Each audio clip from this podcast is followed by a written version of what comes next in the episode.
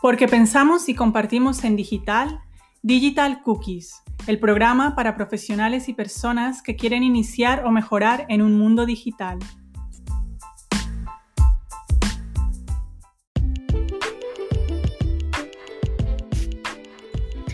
Hola a todos y bienvenidos. Somos Karen Estrada y Lucía Santander en un espacio donde hablaremos sobre la transformación y marketing digital con el objetivo de ayudar a todos esos emprendimientos o personas que tienen un pie en el mundo offline y los que ya están en el mundo online y quieren mejorarlo. Nos gustaría empezar este primer episodio contando un poquito sobre nuestro recorrido personal y profesional. Esperamos que lo disfruten.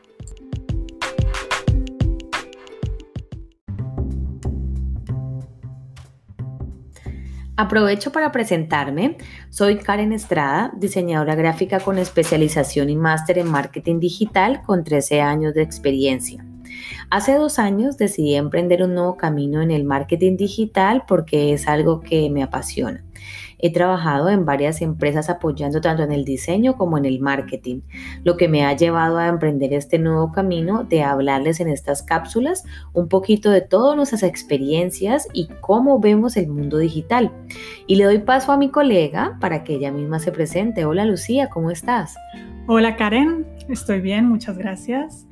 Bueno, yo soy diseñadora gráfica especializada en marketing digital y design thinking Cuento con una experiencia de nueve años en proyectos relacionados con los negocios B2B y B2C del sector de la alimentación y bebidas.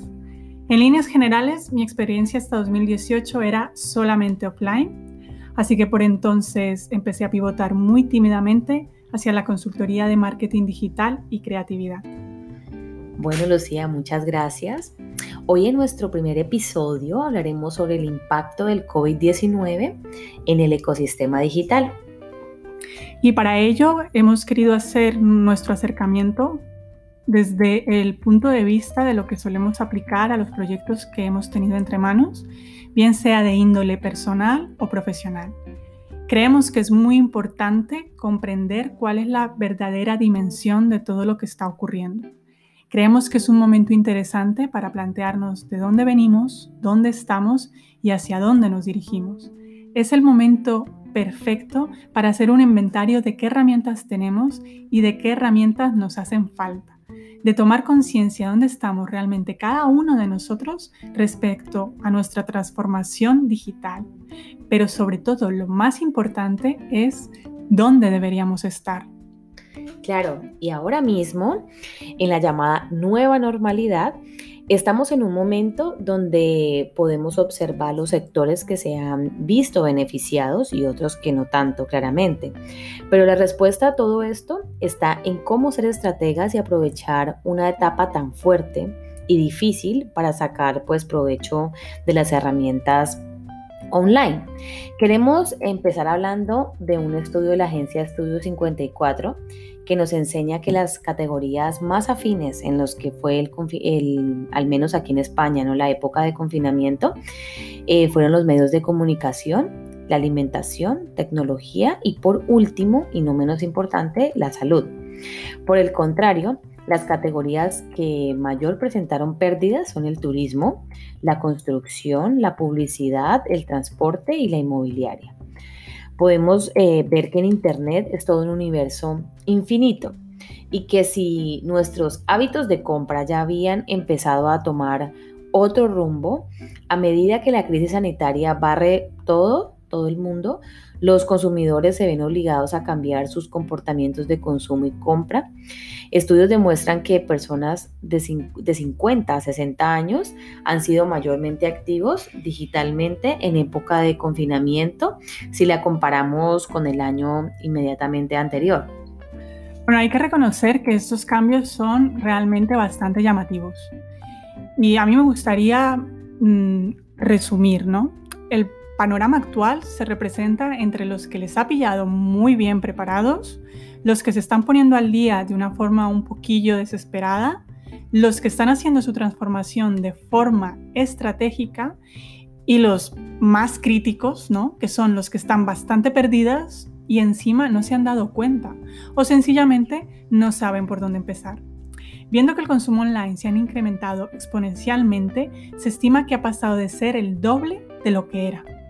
Añadida a esa realidad del impacto del COVID-19, que no solo está acelerando a gran velocidad el cambio en nuestros hábitos de compra, sino que además nos trae una nueva transformación que ahora mismo se suele decir que será la nueva tendencia. Y es un palabra nuevo para mí que es el cocooning, ¿no? Habla de que el individuo creará del hogar su refugio, dado que el distanciamiento físico que el virus nos ha impuesto es lo que le llevará a desear construir. También se especula que el consumidor será desleal. En este caso en concreto, personalmente, yo no lo comparto. A pesar de que estemos en una situación COVID, yo creo que si lo haces bien, no tienes por qué tener un cliente desleal. Claro, y aparte, los costes que implican esta adaptación, tanto negocios offline, podemos poner un ejemplo, la inversión que han tenido que realizar todos los negocios en mamparas de separación, en geles, en guantes, mascarillas, para cumplir claramente con todas las normas de bioseguridad y limpieza. La contracara ¿no? de esta alerta respecto a lo online, entrando más en materia, hemos visto que el COVID-19 dispara la demanda de profesionales de e-commerce, adquisición de tráfico y transformación digital.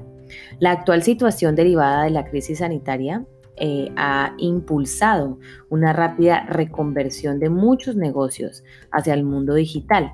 Las compañías apuestan por el comercio electrónico al entender que es en estos momentos pues la única forma de llegarle a los consumidores.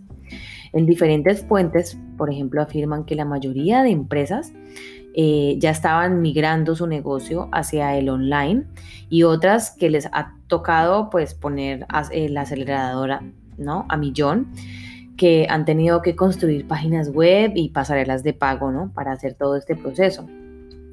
Y otro ejemplo, según la multinacional reclutadora Hayes, eh, hay constancia que algunas empresas han aumentado su departamento digital de 4 a 50 personas. Wow, a mí me gustaría que, bueno, quisiéramos un pequeño matiz, ¿no? Yo creo que realmente sabremos si dichos cambios serán profundos o no. O sea, será el tiempo el que nos lo diga, pero dependerá en medida de si tenemos una vacuna para todos. Porque en principio, ¿no? Karen, corrígeme si estoy equivocada, aún no, no tenemos vacuna, ¿no? aún no. Aún no, ¿no? Aún así, a pesar de, suponiendo que hubiera una vacuna, creemos que hay una alta probabilidad, ¿no? Que esta experiencia haga que el humano tome nota y se asegure de alguna manera de tener construida una economía preparada para situaciones adversas como puede ser un virus, ¿no? Razón por la que es súper importante estar en lo digital. Claro, y pues podemos sacar una gran conclusión, es que si tienes un negocio offline, debes sí o sí tener presencia online, ya que esta crisis pues ha cambiado la forma de compra y que se quedará gracias a los hábitos del consumidor.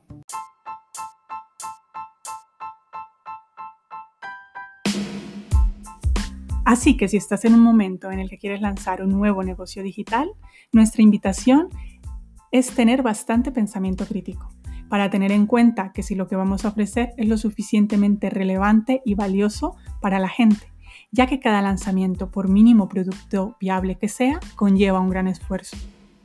Bueno, y gracias eh, por llegar al final de este podcast y nos escuchamos en una próxima oportunidad. Le recordamos que para nuestros siguientes eh, podcast tendremos un invitado muy especial. Nos contará todo sobre su proceso de transformación digital. Hasta entonces. Muchas gracias. Hasta la próxima.